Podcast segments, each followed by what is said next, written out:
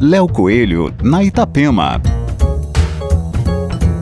Olá, ouvintes da Itapema. O que seria de filmes como A Pantera Cor-de-Rosa sem a música de Henry Mancini ou O Cinema Paradiso sem a trilha de Ennio Morricone?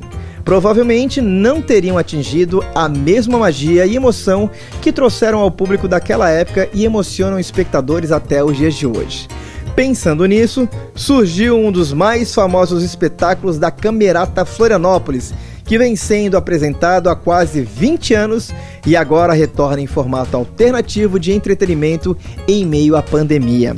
Em um tributo às consagradas composições do cinema, os músicos da Camerata sobem ao palco da Arena Drive-In na Arena Petri pela segunda vez, dia 4 de julho, às 8 da noite. Um ótimo programa para quem gosta e precisa respirar arte.